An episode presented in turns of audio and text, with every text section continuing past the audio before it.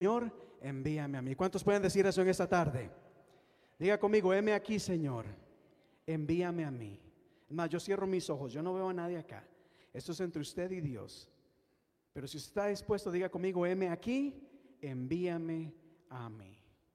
Amén. Pues bueno, vamos a ver si es cierto. Quiero invitarle a que vaya conmigo al libro de Juan, capítulo 6. La nueva versión internacional, o sea, la Biblia anaranjada, la que Valerie está enseñando acá. Esa es la Biblia de la que vamos a leer. Pero también yo tengo los pasajes acá en la pantalla. Para las personas que están en casa, vamos a leer Juan, que es el capítulo, Juan capítulo 6, el capítulo más largo del el libro de Juan. Pero no lo vamos a leer todo. Simplemente quiero tomar acá unos pasajes de una historia que es muy conocida y estoy seguro de que usted la conoce quizás mejor que yo. Pero cuando tengan Juan, diga conmigo, amén. ¿Tienen iglesia?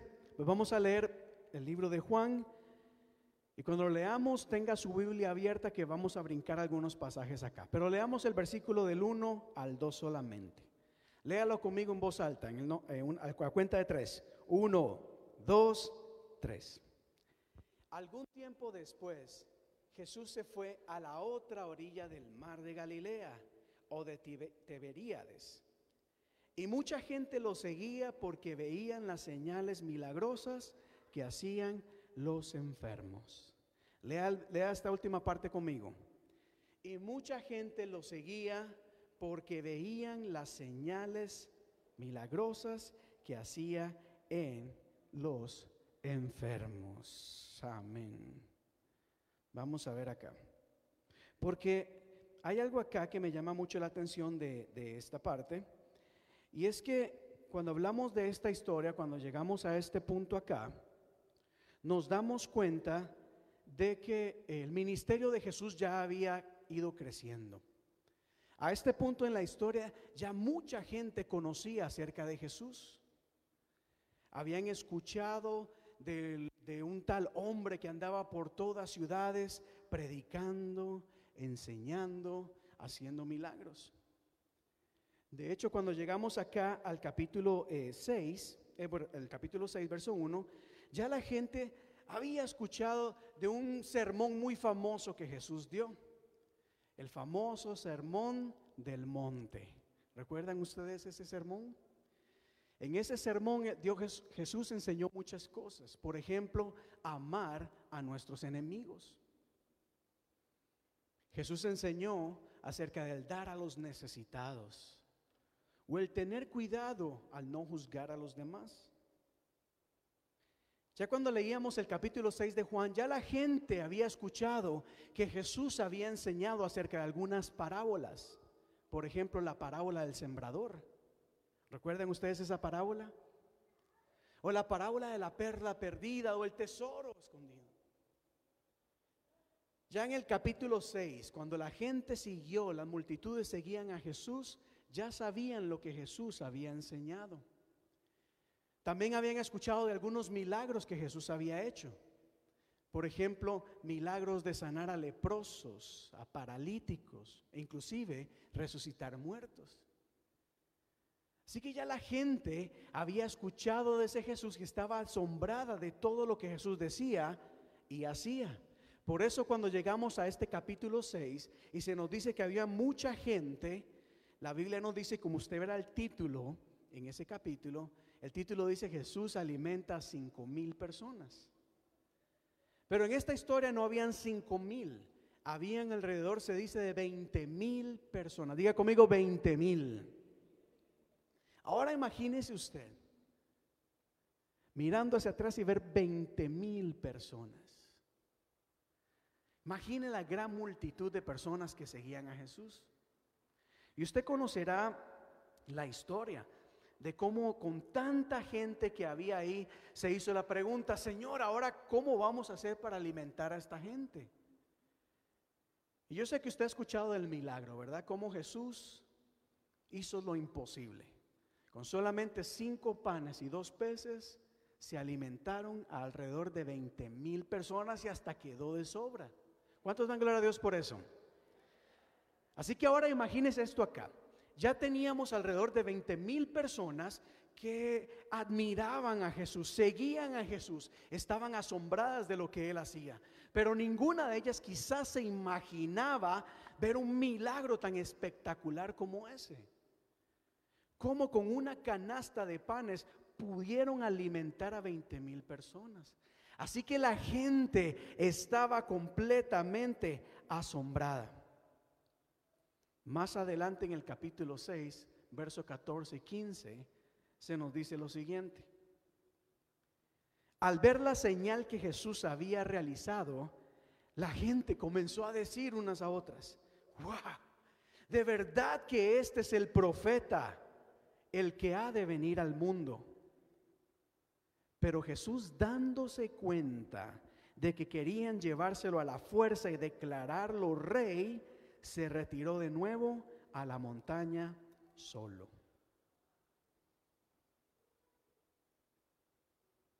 Miren esto acá. La multitud estaba asombrada.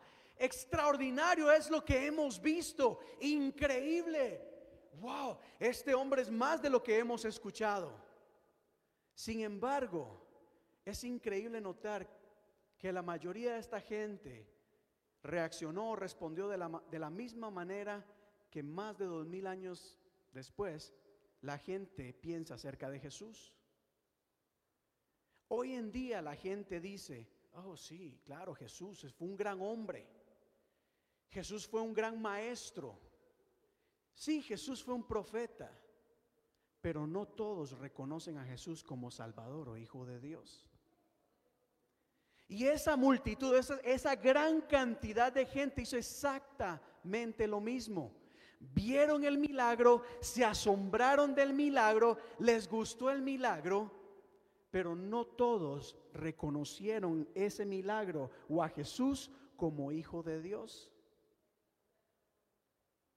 Ponga atención a esto acá, porque yo no sé usted, pero yo si veo, si hubiera estado ahí, veo a Jesús haciendo ese milagro, yo digo, esto tiene que ser Dios solamente. Nadie más puede hacer esto. Pero algo ocurre que le impide a la gente reconocer a Jesús como Señor y Salvador. Y aún viendo a Jesús obrando milagros, hubo gente que no entendía lo que estaba sucediendo, iglesia. La gente estaba dispuesta a reconocer y decir, me gustan las enseñanzas de Jesús, me gusta lo que Jesús hace, pero no me gusta lo que Jesús dice acerca de que Él es el Hijo de Dios y Salvador. Y mire cómo estaba la gente de confundida, que dice el pasaje, que querían llevárselo a la fuerza y hacerlo rey. ¿Por qué creen ustedes que la gente quería hacer Jesús rey? ¿Por qué Jesús se escondió? Porque la gente no lo quería ser el rey de sus vidas.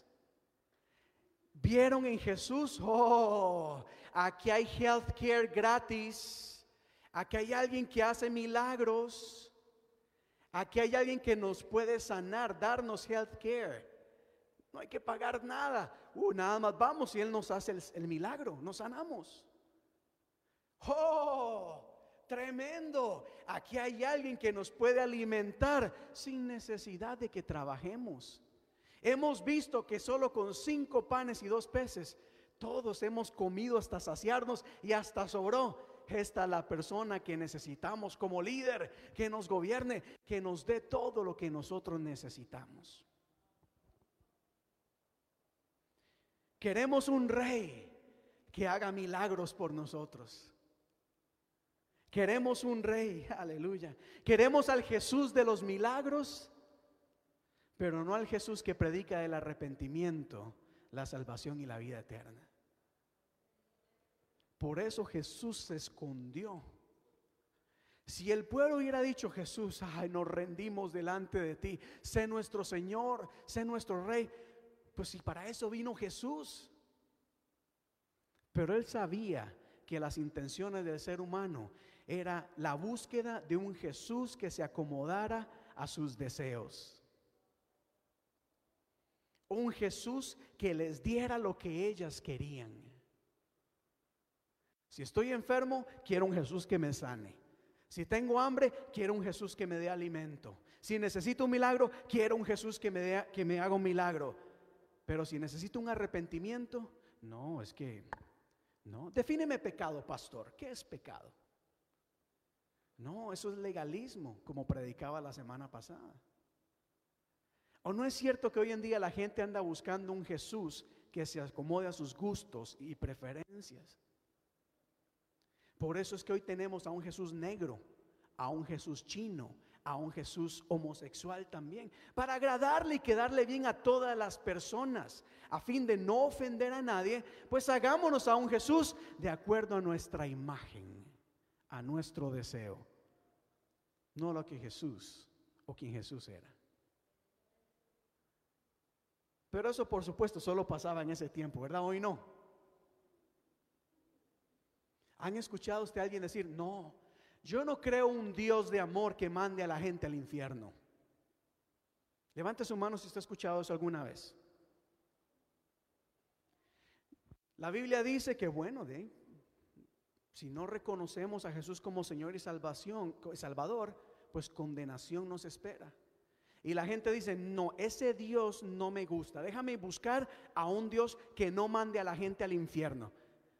En esta iglesia se predica eso. Amén, gloria a Dios. Ahí es la iglesia donde me congrego. Porque ahí sí se predica el Dios de amor. El Dios de dinero. El Dios de los milagros. Bueno, etcétera, etcétera, etcétera. Por eso Jesús se esconde. Pero bueno, continúo la historia acá.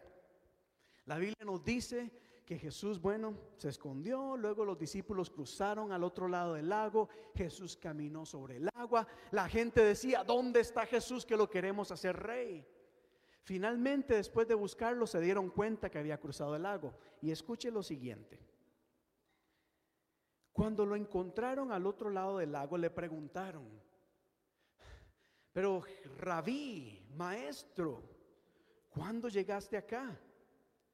Y Jesús le respondió, ciertamente les aseguro que ustedes me buscan, no porque han visto señales, sino porque comieron pan hasta llenarse. ¿Qué creen ustedes que quiso decir Jesús con eso? Te encontramos, Señor, te hemos buscado. Qué lindo es estar en tu presencia, aquí está. Y Jesús dijo, bueno, yo sé por qué han venido. Y no han venido ni tan siquiera porque vieron la señal. Ni tan siquiera fue por el milagro. Es porque que ustedes lo que quieren es, ah, aquí hay comidita, aquí hay alimento, aquí hay cuidado, aquí no tenemos que trabajar, que todo se nos va a dar. Esto nos enseña que Jesús conoce nuestros corazones y las intenciones de nuestro corazón. Y yo sé que el Señor está en este lugar. Pero ¿qué nos diría el Señor en este momento? Si nos acercamos y le decimos, Rabí, qué bueno que estás en este lugar. ¿Qué nos diría Jesús? Claro que estoy acá. Y estoy acá para estar contigo, para bendecirme. Qué bueno me siento de escuchar sus alabanzas, sus oraciones. O dirían, hmm, yo sé por qué me están buscando. Yo sé la agenda escondida que tienen un término muy popular hoy en día también, hidden agendas. Mira, acabamos de hablar del milagro de cinco mil, de más de 20 mil personas, un milagro extraordinario. Y Jesús dice: Yo sé por qué ustedes me están siguiendo. Y Jesús les dice acá en el verso 30, 27, perdón, trabajen, pero no por la comida que es perecedera, sino porque por la que permanece para vida eterna. Ustedes me buscan porque yo les di alimento y quieren comer, pero les dicen, no, trabajen esfuércense, hagan lo posible, luchen. No por esta clase de alimento que es perecedero, sino por un alimento que es eterno. Dos cosas acá. Número uno, el énfasis en la palabra trabajen.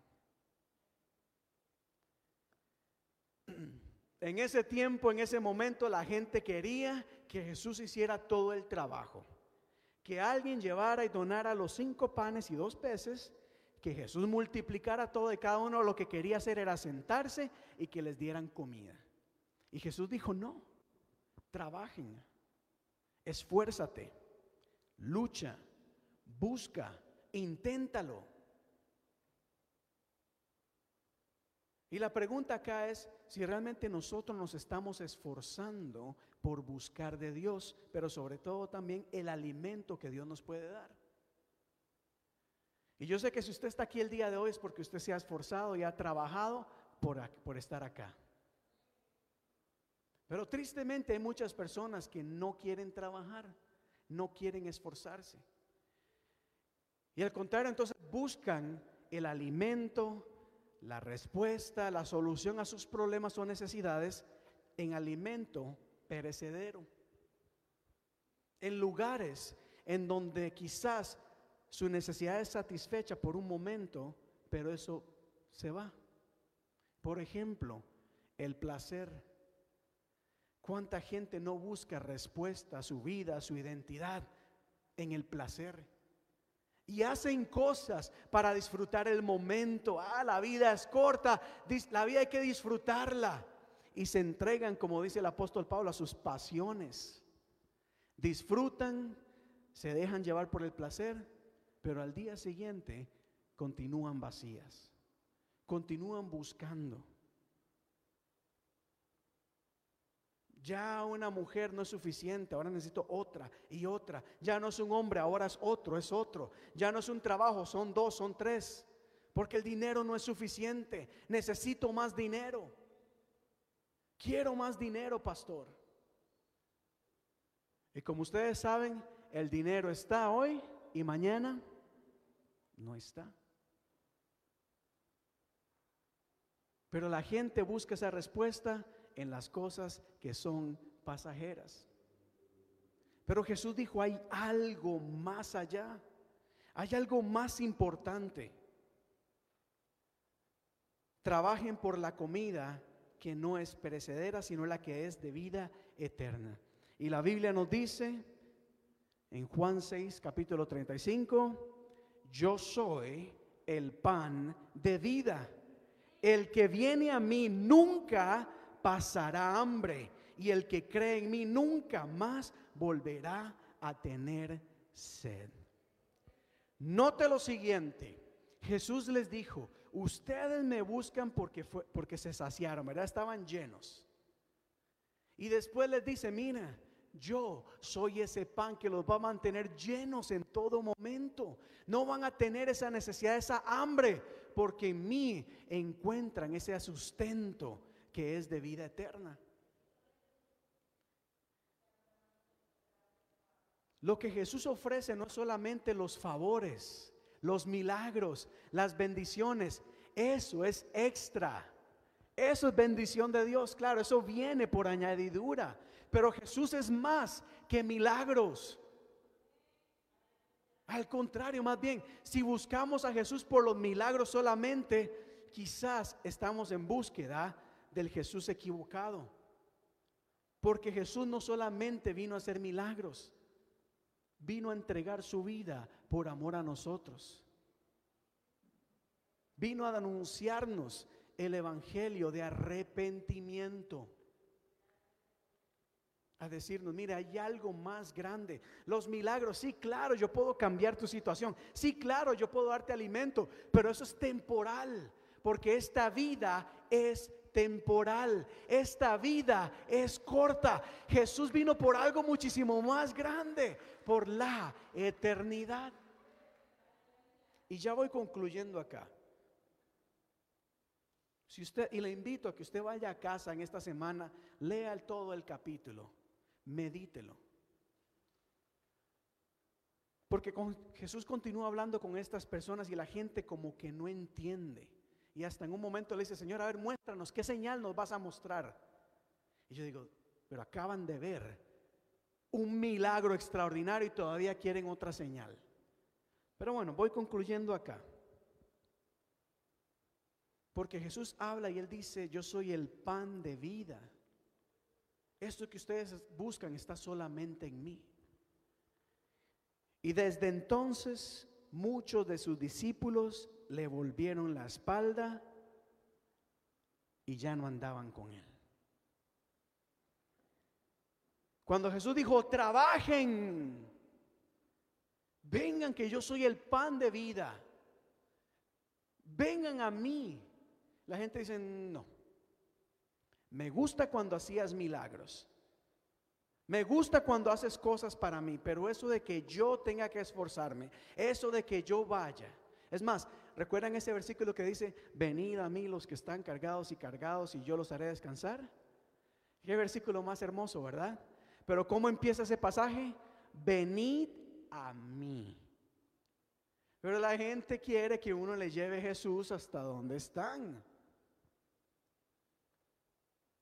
Cuando Jesús dijo, trabajen, esfuercen, yo soy el pan de vida, muchos.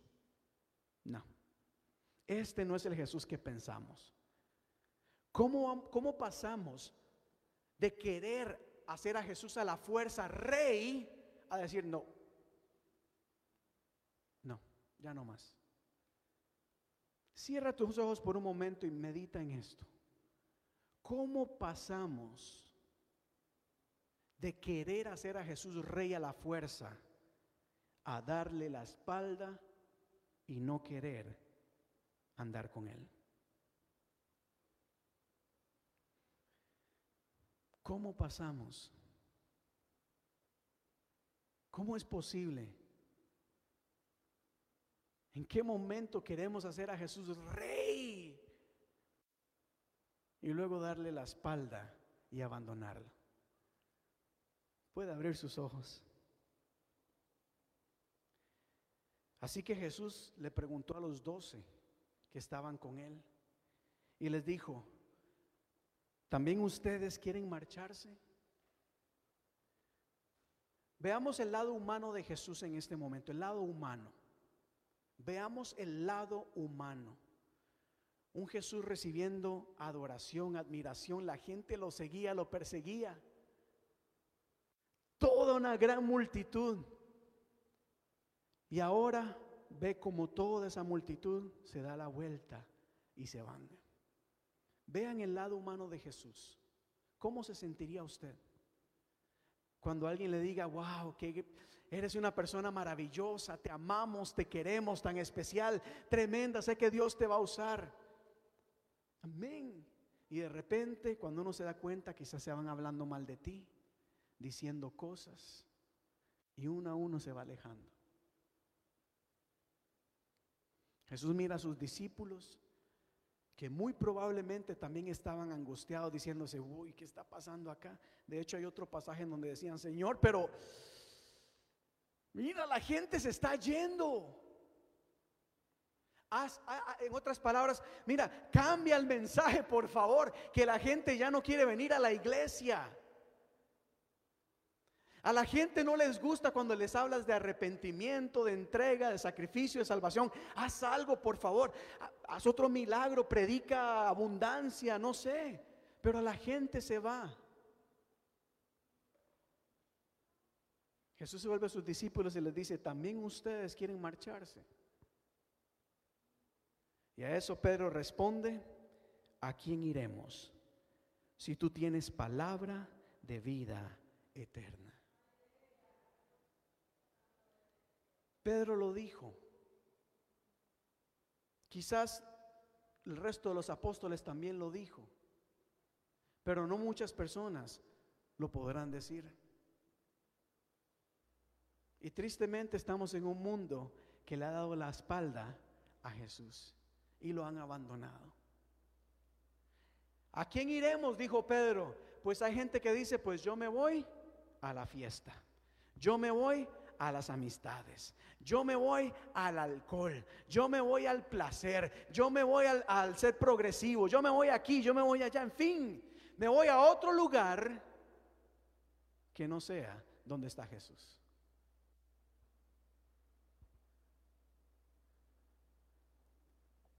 Pero son, bueno, les iba a decir sonrían, pero no puedo ver si están sonriendo o no.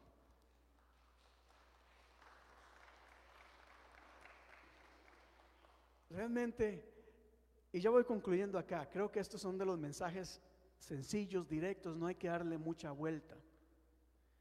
Lea este pasaje, pida que el Espíritu Santo traiga revelación a su vida.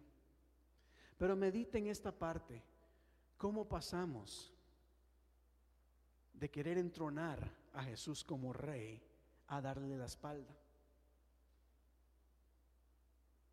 ¿Cómo pasamos? Y tristemente estamos en un mundo que, como lo digo una y otra vez, si no hay milagros, si no se hacen las cosas a mi manera, pues buscaré otro lugar.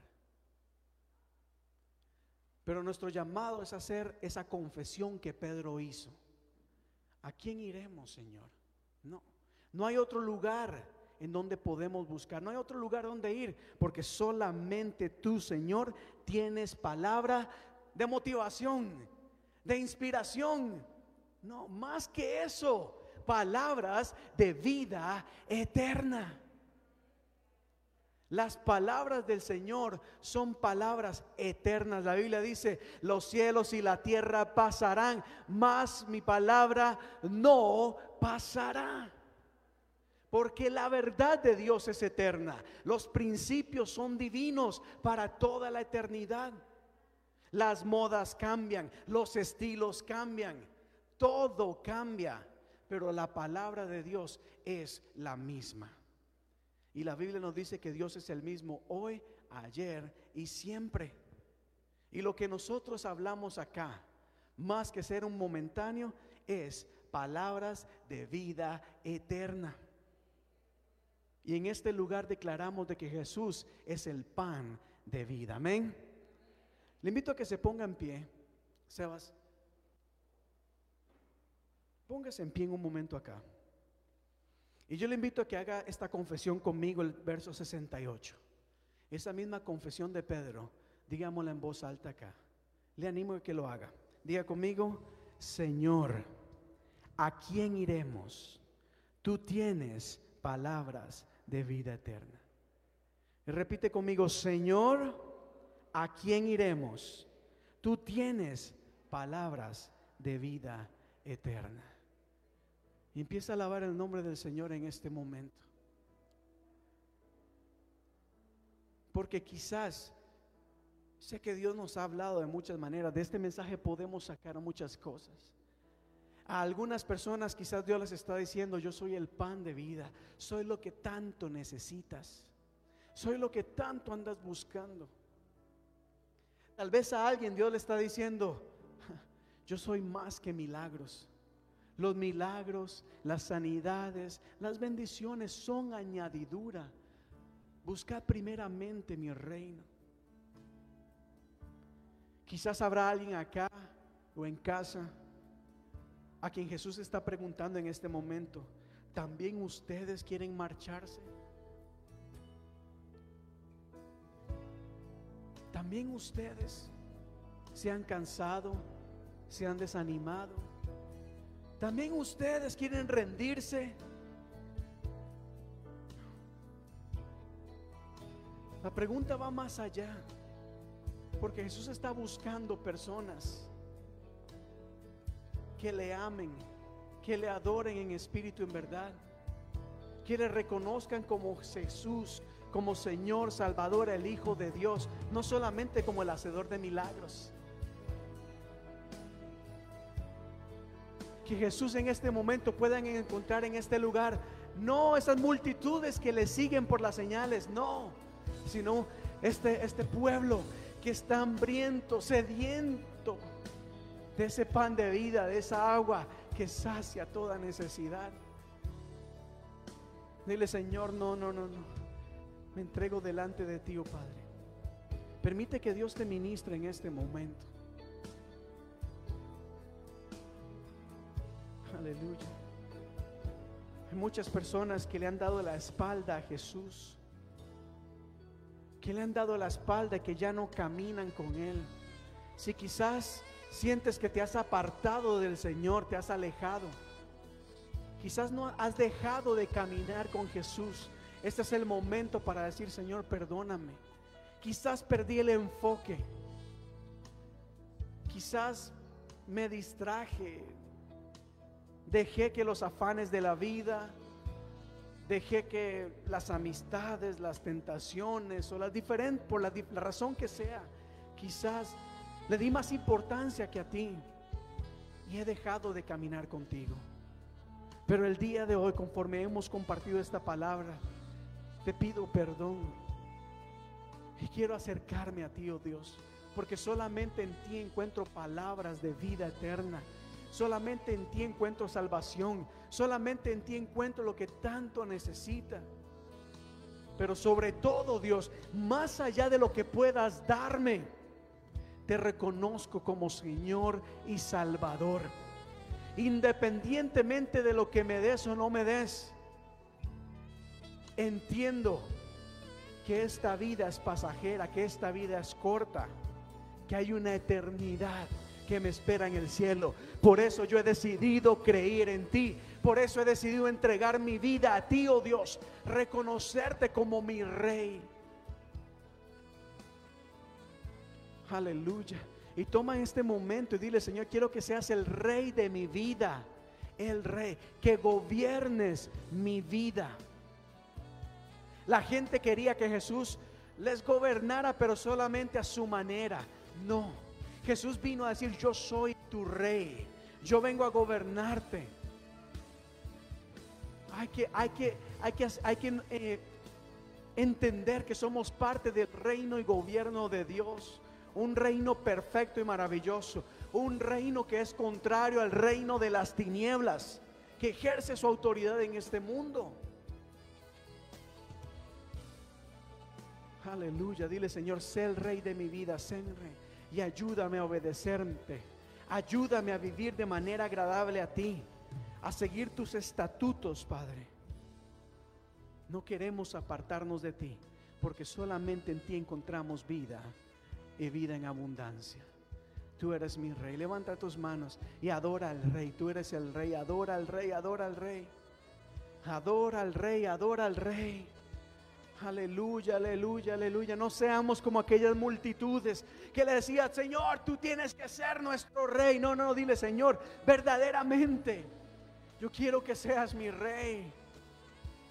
Tú eres grande, eres maravilloso. Ante un rey nos inclinamos, ante un rey nos postramos, ante un rey obedecemos. Aleluya.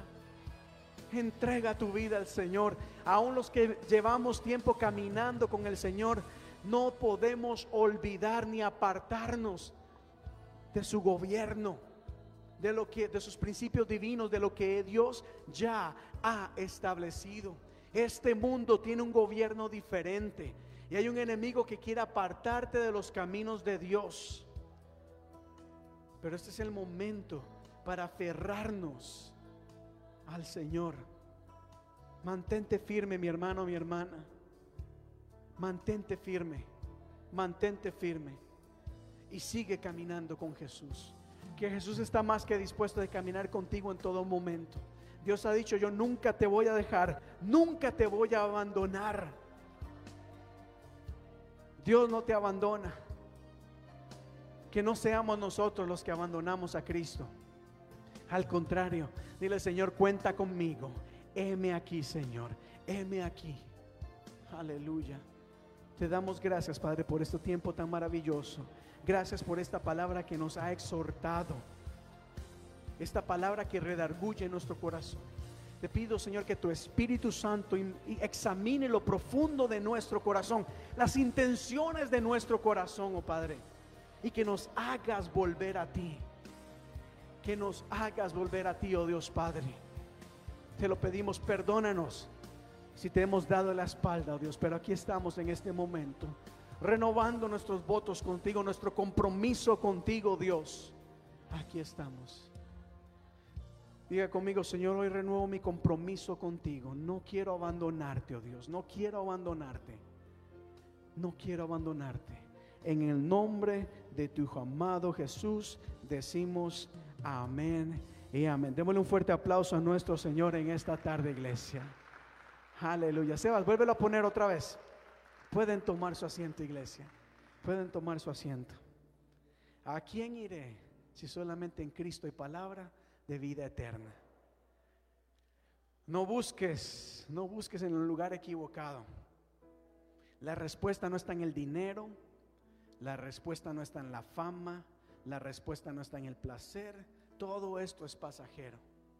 La respuesta está en Cristo Jesús. Pero sobre todo, sobre todo entendamos, aunque el Señor no nos sane en esta tierra, hay un cielo perfecto en donde no habrá más enfermedad, iglesia.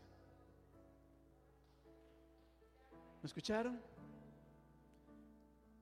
Tenemos una idea de un Jesús que nos va a solucionar todos los problemas. Y yo creo que Dios puede hacerlo. Pero al final, si el Señor no lo hace porque su voluntad no es esa, créame que la voluntad de Dios más importante es que estemos con Él allá en el cielo. Esto es muy pasajero. Aguanta, sé fuerte, sé valiente, aún en medio del dolor y la aflicción. Jesucristo dijo, en el mundo van a sufrir aflicción, pero no se preocupen, yo he vencido al mundo. Hay una mesa que Dios tiene preparada para ti, hay una morada que Dios tiene preparado para ti. No perdamos el enfoque. No perdamos la mirada. Mira, es hora de poner nuestra mirada en Cristo Jesús y en la promesa de la eternidad. Amén. En la promesa de la eternidad. Y sigamos predicando a Cristo en todo lugar. Porque hay mucha gente que se ha apartado de los caminos del Señor. Amén. Y necesitan escuchar de que Cristo aún les ama y de que en Cristo hay vida y vida eterna. Amén. Pues bueno, iglesia, antes de, de, concluir el día de hoy, quiero agradecerles por habernos acompañado, animarles a que sigan pues apoyándonos acá en la obra del Señor. Les esperamos este próximo jueves a las 7 y 30 en Crecer. Ahí vamos a estar compartiendo, continuando el tema de crecimiento en la relación unos con otros de cómo el Señor nos llama a crecer, tanto en la iglesia como fuera de ella. Y basado, vamos a hablar de Romanos capítulo 12, principalmente en la parte en donde eh, el apóstol Pablo dice, y vamos a vencer el mal con el bien. Una de las maneras que enfrentamos y derrotamos al enemigo es haciendo el bien. Y les esperamos este próximo este próximo domingo. También el domingo 29, el último domingo de este mes, vamos a tener un servicio, vamos a tener Santa Cena, pero también vamos a tener la celebración de bautismos acá en la parte de afuera. Quiero invitarle, hágalo lo mayormente posible por acompañarnos para apoyar, para celebrar la decisión de fe que estas ocho personas han tomado de seguir a Cristo y dar testimonio de ello. Así que acompáñenos. Y antes de irnos, iglesia, aunque todavía tenemos las medidas y estamos cuidándonos, eh, también este es un espacio bastante grande. En la parte de atrás tenemos un cafecito, tenemos algunas cositas para compartir. Si desean eh, quedarse con nosotros unos minutos para compartir. Recuerde lo que aprendimos el jueves. Relación unos con otros, compartir. Tome un minuto o dos. Saludémonos y compartamos en la parte de atrás. Vamos a ponernos en pie y quedamos despedidos, iglesia. Padre Dios de la Gloria, te damos muchísimas gracias por este tiempo tan maravilloso en que nos has permitido poder congregarnos en tu nombre. Gracias por esta palabra. Te pido, Señor, de que tú mires a cada persona acá congregada, a cada persona que nos ha estado acompañando eh, desde sus casas. Las bendecimos en el nombre de Jesús, oh Dios. Que tu paz sea sobre cada una de ellas. Guárdalas y protégelas de todo mal y que esta semana sea una semana de gran bendición. Las bendecimos en el nombre de tu Hijo amado Jesús. Decimos amén y amén. Pues bueno, iglesia, que la paz de Dios sea con todos y cada uno de ustedes. Que Dios les guarde, que Dios les cuide. Nos vemos este próximo jueves y el próximo domingo. Dios les bendiga, iglesia.